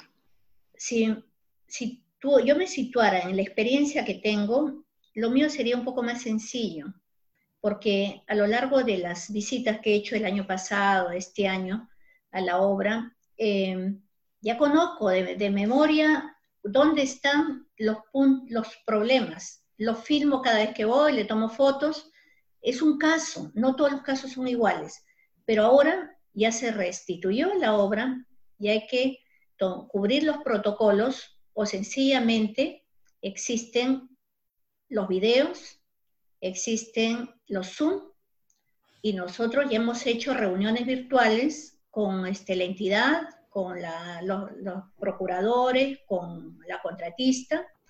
Eh, la Católica nos ha permitido a través de su plataforma reunirnos y, este, y hemos podido entender su problemática y en razón de eso vamos a resolver algunos, algunas consultas y hemos resuelto consultas también. Porque el mayor problema que tienen no es que uno vaya a ver si vaciaron correctamente o no, sino si tienen dudas formales, si leyeron el plano correctamente, si una serie de detalles que uno puede decidir con información que ambas partes entregan. Entonces, se puede trabajar. Ese es mi caso, pero ha de haber casos de otras personas que recién iniciaban la obra, no pueden dejar de viajar. Van a tener que vestirse astronautas, se abren las fronteras y ahí tendrán que ir o contratar de repente eh, Claro que para drones hay que pedir hasta autorizaciones, ¿no? Pero se usarán videos, se usarán drones, se vestirán de astronautas. Lo que pasa es quien acepta esa responsabilidad este, lo va a tener que asumir, pero todo puede conversarse entre las partes, ¿no? Porque si hay un grupo de profesionales que están en obra, pueden capturar información y entregárselo virtualmente a su, a su adjudicador, pero la presencia en obra es importante. Y sí, el COVID sí, sí ha afectado en parte, principalmente en las visitas. Mira, muchas gracias. A ver, acá hay otra pregunta de, Nancy que dice, ¿está normado para, para que la Contraloría revise las decisiones de la Junta de Reducción de Disputas después de culminada la obra? Bueno, eh, eso es, respondo brevemente, no hay una norma específica que faculte a la Contraloría a eh, hacer esa revisión de lo que decía la Junta. Sin embargo, en general la, potestad de la Contraloría es una revisión ex post y puede hacerlo respecto a todos los actos de las obras. O sea, todo lo que sucede en un arbitraje, todo lo que sucede en una conciliación, todo lo que suceda durante la ejecución de la obra, cuaderno de obra, cartas, todo, solicitud de presiones de plazo adicionales, todo la Contraloría lo puede hacer una revisión de post. Y como las decisiones de la Junta forman parte de lo que es el avance de una obra, definitivamente está dentro de las potestades generales que tiene la Contraloría, sin que una norma expresamente lo permita. Entonces, es posible que la Contraloría más adelante pueda eh, hacer su eh, control ex post y eh, hacer alguna observación respecto a si lo de la Junta hizo bien o no. Lamentablemente, eso, es, a eso se está expuesto. Como de hecho, muchos árbitros han estado expuestos a que la Contraloría opine que lo que se dijo en el arbitraje estuvo bien o no lo que había que ver es si eh, esa opinión de la Contraloría es vinculante para poder eh, cuestionar a los funcionarios públicos por no haber tomado las acciones pertinentes y oportunas, o incluso poder cuestionar a los adjudicadores. Eso se va a tener que evaluar según la causística de lo que diga Contraloría. Acá hay otra pregunta más que hacen por Facebook, que pregunta eh, Julio Naranjo, Najarro, Buenas noches. Una consulta. ¿En qué caso la Junta de Resolución de Disputas puede dejar de funcionar para resolver las controversias? Solo por falta de pago a los honorarios de las partes. Gracias. A ver, yo brevemente, si esto es un aspecto legal también, efectivamente, uno de los supuestos que la norma establece que eh, la Junta va a dejar de funcionar o se puede disolver es cuando las partes no asumen sus honorarios. Eh, sin embargo, otro supuesto es cuando el contrato se declaró nulo. Si el contrato es declarado nulo, esa controversia no lo puede ver la Junta, la obra ya no va a seguir avanzando, entonces se disuelve de facto la Junta. Otro supuesto también es la resolución del contrato. Otra controversia que la Junta no va a ver y que también va a implicar justamente que deje de avanzar la obra. Entonces la Junta ya no va a estar funcionando. Esos son los supuestos en general cuando la obra ya no sigue adelante, sea porque terminó naturalmente o porque termina abruptamente por algún supuesto. ¿no? En cualquier supuesto la Junta se disolvería porque ya no hay obra que va a acompañar. Y cuando hay suspensión también. Cuando hay suspensión, pero ahí se suspende la labor, no, no se disuelve. Ah, claro, claro, claro. Sí. Pero efectivamente no va, a no va a seguir trabajando. A ver, acá hay una pregunta más. Esto ya se respondió.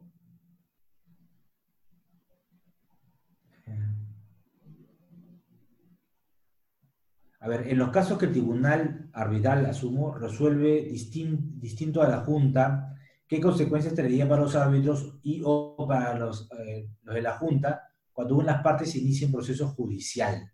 Este es de Gutiérrez. Eh, ¿me permite responder esto? A ver, en realidad eh, no hay tanta consecuencia porque son más bien etapas, ¿no? Eh, lo que la Junta resuelva se va a aplicar durante la ejecución del contrato, de la obra. Terminada la obra, recepcionada, los árbitros van a considerar lo que dice la Junta, pero no están obligados a seguir lo que dice la Junta. Los árbitros pueden resolver algo distinto a lo que dice la Junta y no hay ninguna consecuencia. No es que la Junta, los adjudicadores van a tener un problema o los árbitros van a tener un problema por resolver algo distinto. No, es como que es una otra instancia otro nivel donde los árbitros van a poder resolver lo que ellos consideren pertinente según lo que se aporte a ese arbitraje. Y la única forma de luego llegar a un proceso judicial es para cuestionar, vía un proceso de anulación, lo que los árbitros resuelvan. Y en los, recursos de anulación, hay que indicarlo, no implica revisión del fondo. No es que el Poder Judicial va a decir, a ver, voy a ver si lo que hizo el árbitro estuvo bien o mal. Esa no es la función de los jueces en un tema de anulación. Lo que pueden ver simplemente si los árbitros lo que resolvieron fue de acuerdo a los procedimientos establecidos, si cumplieron el plazo o temas por el estilo. Entonces, el Poder Judicial no va a poder revisar el contenido de si hizo bien la Junta o si hizo bien el árbitro. Lo que va a poder ver es si es que se siguió el, el debido proceso, por decirlo de una manera. Correcto, de acuerdo, doctor. A ver, acá hay otra pregunta más. En el caso específico, eh, para obras de saneamiento de especialidad, debería considerarse para formar la Junta de Resolución de Disputas? ¿Podría ser un ingeniero de cualquier especialidad? Ingeniero es así, se la dejo a usted. Correcto, doctor. Esa es una pregunta muy interesante. Em, muchos me han preguntado, ¿qué pasa si es un contrato de electricidad? ¿Qué pasa si es un contrato de saneamiento? Claro, lo ideal si pudiera incorporarse un, este, un especialista, sí, pero no es determinante, porque acá lo que se está trabajando es la administración del contrato, es usar las habilidades para que las partes pongan todos sus conocimientos a disposición de un administrador de contrato. No es que sea un administrador de contrato, lo que pasa es que esas, esas habilidades las tiene que tener un, este, un adjudicador el Estado paga expertos, especialistas a la supervisión, especialistas de todos los niveles. Le paga al contratista especialistas de todos los niveles, estructurales, sanitarios, electro, etcétera, etcétera, etcétera. En la obra donde yo estaba habían 16 especialistas y entre ellos estaban que se consultaban, ¿será 0 de 8 a 0 de 6? Que la ingeniera decida y le dije, no, que vengan sus expertos acá pagados por el Estado, ¿no? Porque son tres grupos pagados. El supervisor, que tiene todo su equipo técnico, el contratista, que tiene todo su equipo técnico, y el, este, ¿cómo se puede decir? El tercero, el Estado, que tiene sus expertos en, en las oficinas. Entonces, si hay tanto experto, es la habilidad del adjudicador hacer actuar las experiencias de esos expertos. Eso es lo que yo podría decir al respecto no se preocupen si es que dicen no soy sanitario o no eres sanitario, no te necesito. No, es, es desarrollar habilidades y la experiencia de cómo utilizar los conocimientos de la gente que está siendo pagada para ese contrato. Interesante, ingeniera, soporte. Creo que dame el clavo. A ver, la siguiente pregunta es eh, el aspecto de la edad eh, mayor de 65 años que limite la acción de los adjudicadores en obra, ¿cómo se considera?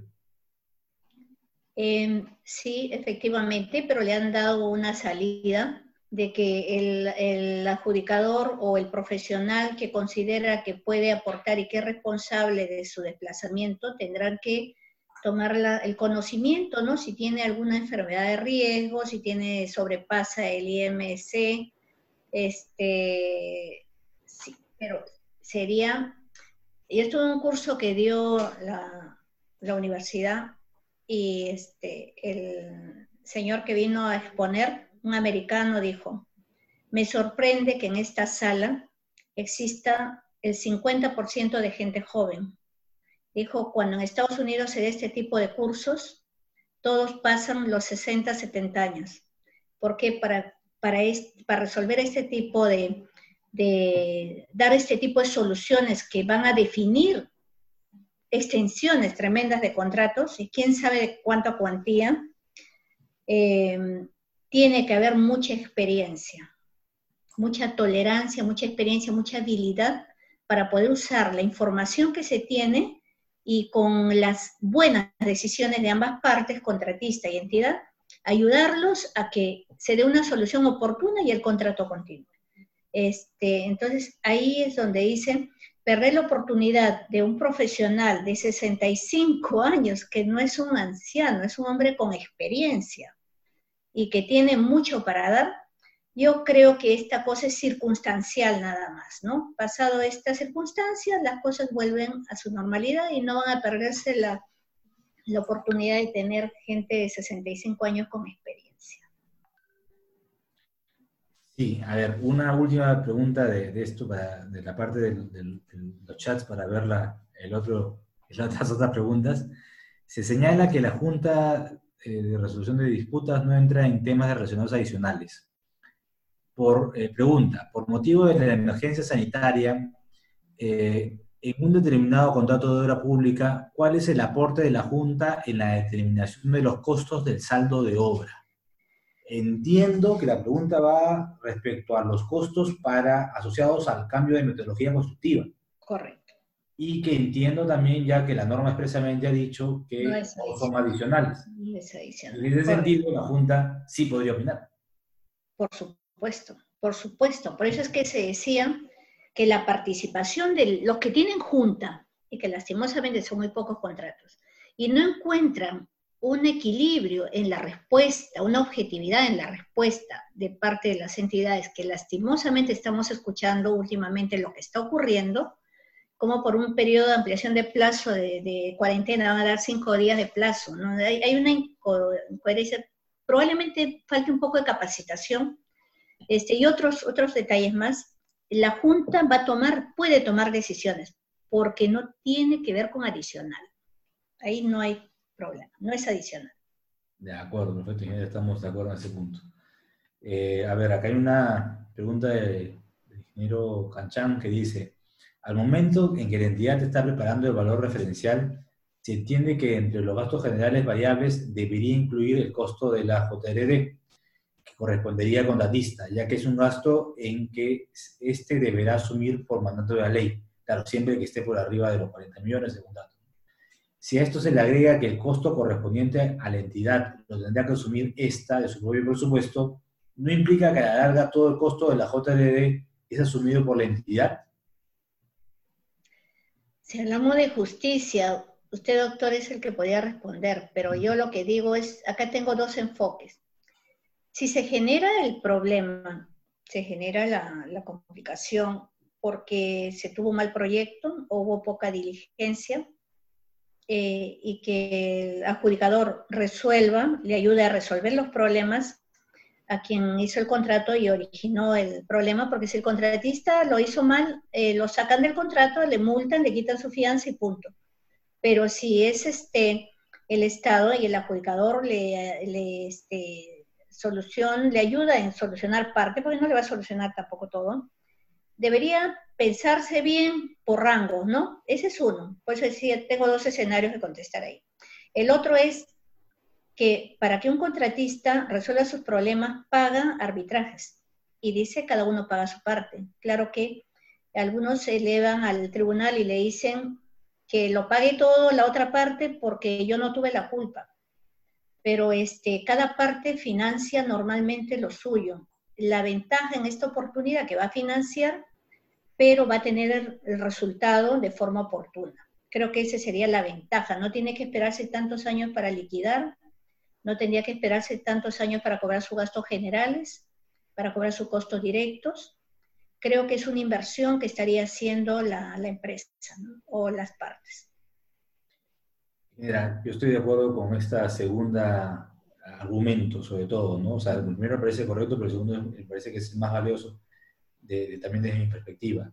efectivamente, lo que está haciendo el Estado al imponer la Junta, sobre todo cuando se sabe que se va a imponer sí o sí de manera obligatoria, es advertir al contratista de que va a incurrir ese gasto y él incorporará eso entre sus costos y si aún así su oferta es competitiva y gana, bien por él. Pero también puede suceder que por incorporar ese costo no, no agarre el contrato, no, no tome el contrato.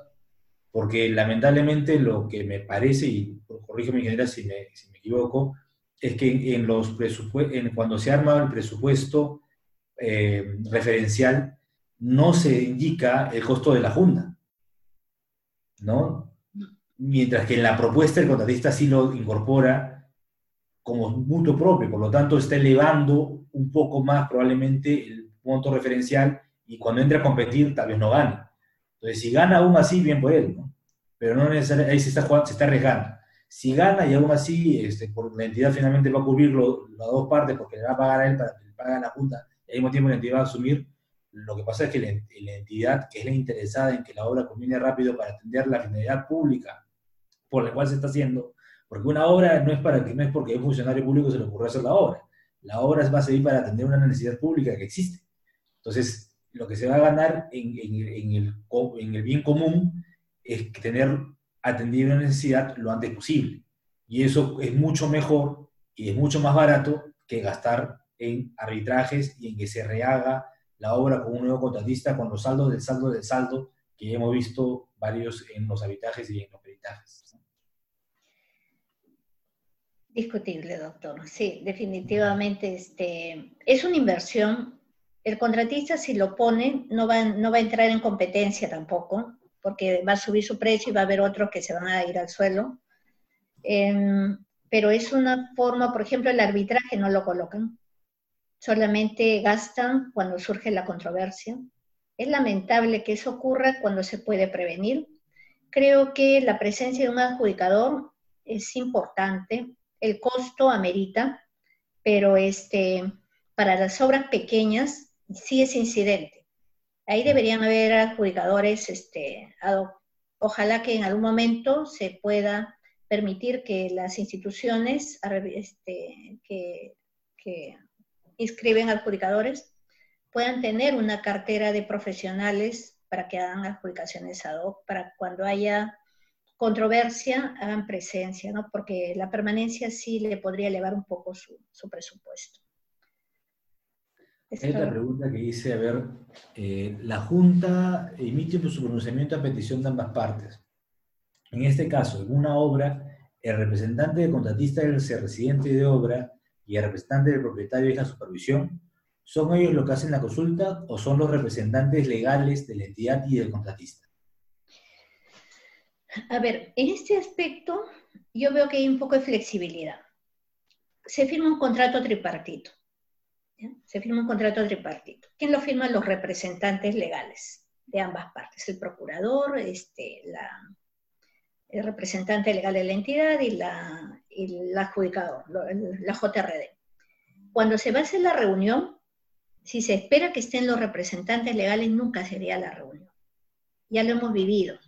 Entonces, ¿qué pasaba? Llamaban por teléfono y decían, ahí está yendo, por favor esperen, o sencillamente decidieron y dijeron, mi residente va a representarme a mí y yo avalo las decisiones que vayan a tomar, porque ahí no se toman decisiones, ahí se informa. Lo que, porque es importante que las dos partes estén presentes para que se enteren qué es lo que está ocurriendo, porque a veces por sistema remoto y con pantalla apagada manejan sus obras. Las entidades públicas están en Lima y allá se está, están con problemas y no les resuelven el problema. En cambio, cuando se obliga a un representante de la entidad que esté en la reunión con la Junta, o el representante de la contratista que esté, que esté el supervisor mismo, porque el supervisor sí tiene que estar ahí, es enriquecedor, porque todos se enteran de la problemática y todos se comprometen en ese momento que para el siguiente mes ese hecho está superado. Y este, es muy motivador ver que por más que de repente uno sea un experto, experto, de los expertos comunicadores, ellos este, cumplen, cumplen o se disculpan, porque dicen, bueno, ya hemos avanzado esta parte, no podemos avanzar por lo otro pero este, hay, hay una respuesta. Yo escuché una vez que la doctora Silvia Rodríguez comentó una experiencia así y yo comulgo con ella porque efectivamente se sienten motivadas las partes a avanzar. Y al final avanzan, avanzan y resuelven su problema. Bueno, muchas gracias. Sí, sí, pueden ir los, este, van, de, o mandan una carta o se representan con sus personajes que son los que realmente conocen la problemática o en quienes tienen, este, despliegan su confianza. Acá hay una pregunta que nos dice, a ver, eh, ¿un experto en obras puede ser considerado el maestro de obra? Pues si la norma dice que debe ser ingeniero o arquitecto, pero el resto de integrantes deben ser expertos en obras. ¿Un economista puede tener experiencia en obra? Ese es un tema que la verdad sí lo he escuchado varias veces, pero están formando, eh, a ver, las instituciones que reciben adjudicadores están recibiendo adjudicadores que han sido capacitados y quienes están siendo capacitados, los ingenieros, arquitectos y abogados. No he visto eh, por ahora la presencia de otro profesional, pero el reglamento está permitiendo que si existen profesionales, expertos, porque dice expertos en reglamentación, puedan tener acceso. ¿no? No, no conozco esos casos porque recién creo que hay seis, siete juntas en el país. No sé si este año habrán incorporado más. De acuerdo. A ver, y ya para ir cerrando, eh, una última pregunta. A ver, acá una última pregunta del ingeniero López. ¿Qué opina de la labor administrativa que deben hacer los centros? Ni solo, no solo en el manejo de los procesos, documentación, sino también en la coordinación de la logística de los viajes a las obras. Em, a ver, voy a tratar de entender la pregunta. los centros son los coordinadores no sé si se van a llegar a dar abasto, pero son una autoridad en ese aspecto, hacen el enlace interesante, ¿no? Nosotros decimos, tal día vamos a viajar y el centro se encarga de coordinar con las partes para que compren los pasajes, entreguen los viáticos. Es una labor muy de enanos, laboriosa, ¿no? Es una cosa laboriosa de parte del centro. No lo asumimos nosotros, ¿no? Y este, entonces ellos se preocupan de que la fecha prevista para el viaje de ida, regreso y todas las, ah, las, necesidades de la obra lo afronte la parte que le corresponde en el mes que le corresponde. Porque ¿qué, ¿qué se está logrando? Que me parece muy interesante. Un mes financia toda la logística, una de las partes, el otro mes la otra parte. Todo eso lo coordina el centro. Eh, ¿Qué opinión tengo? Que va a tener que en algún momento desprenderse porque el vorágine de demanda de adjudicadores de repente pueda ser que ya rebase un poco ese trabajo. Eh, no sé si esa sea la pregunta que se ha hecho o, si la he entendido bien o no la he entendido bien. Sí, también entiendo lo mismo, ¿no? que justamente el tema es cómo, eh, que claro, que la logística del centro tiene que ser no solamente acopiar documentos, sino ver que los juzgadores puedan llegar hasta el lugar donde está crear las condiciones necesarias, no facilitar, que es la labor siempre administrativa de todo centro, no facilitar la labor de quienes van a hacer el trabajo de fondo, que son los adjudicadores en este caso. Y en eso genera usted creo que después empezado muy claramente su experiencia. correcto. Y este, también respecto a las notificaciones, están llegando las notificaciones, me parece que ahora con el sistema remoto llegan las notificaciones y realmente la parte ya debería darse por notificada y comenzar a trabajar, como es lo que ha ocurrido en mi caso, ¿no? Me han llegado notificaciones en marzo, en abril, este, porque las partes seguían trabajando, pero el centro dijo, mientras no se cubra la formalidad que se levanta la cuarentena, todavía no corren los plazos. Y se intentó hacerlo antes, pero la Procuraduría dijo que termine la cuarentena y recién comienza a contarse los plazos, ya comenzó a contar el primero de julio pero imagínense la oportunidad que se hubiera tenido de que con la sola notificación ya se podía comenzar a, trabajar, eh, pero no, porque era una de las partes que mandó sus documentos y la otra parte decía, yo no la puedo dar por notificada hasta que no me la haga formalmente el centro. Perdón. Este, esa es, eh, es una, una, realidad que la, que la hemos visto, pero no sé qué, más podría contar, porque el reglamento es claro, dice, tiene que notificarte el centro, a pesar que todo se cuelga en internet, ¿no? Todo se cuelga en, este, en el correo formal. Perfecto, ingeniera, muchas gracias. Bueno, mm, creo que con esto ya ganó el tiempo. Ahora sí ya hemos respondido muchas de las preguntas, obviamente no alcanza para responder todas. De mi parte, agradezco nuevamente a Mayo Ede por la invitación. Eh, de verdad que ha sido muy interesante y dejo, dejo también a la ingeniera Jenny Guerrero por compartir esta exposición conmigo. Creo que la interacción ha sido bastante buena y a todos los participantes por su paciencia y por sus preguntas. ¿no? La, verdad que han sido muy enriquecedoras.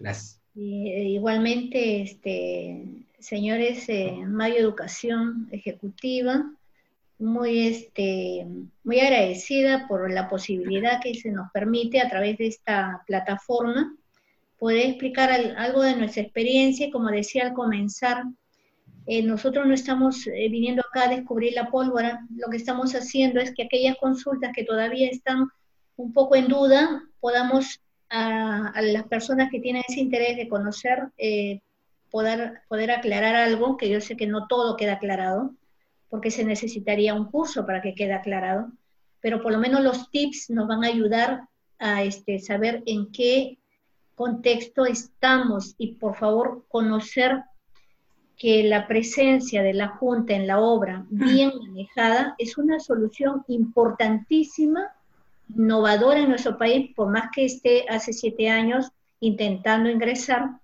pero que se maneje bien para que perdure. Esto les va a dar solución a muchos contratos. Este, auguramos éxitos en este tema.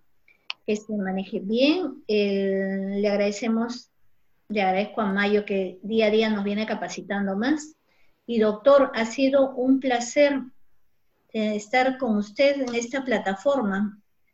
Creo que ambos hemos podido complementarnos, muy interesante. Ojalá que nos toque en otra oportunidad participar juntos. Muchas gracias, gracias a Mayo. No sé si están por ahí o ya. Eh, sí, bueno, agradecemos a nuestros dos especialistas por esta excelente presentación, así como también a todos nuestros participantes por su tiempo y por formar parte de un nuevo webinar. Al finalizar la transmisión les estará llegando una encuesta que nos permitirá a nosotros brindarles cada vez un mejor servicio.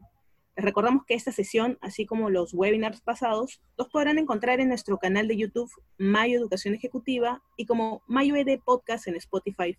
No se olviden de seguirnos en nuestras diversas redes sociales, donde estaremos dando a conocer más información sobre el sector, así como también de nuestro próximo seminario online, Gestión y Valoración de Daños en Disputas en Construcción 2020, que inicia el 23 de julio. Mayo Educación Ejecutiva les agradece su participación. Buenas noches. Gracias, Pamela. Buenas noches. Buenas noches, doctor. Buenas noches a todos ustedes. Gracias por su participación.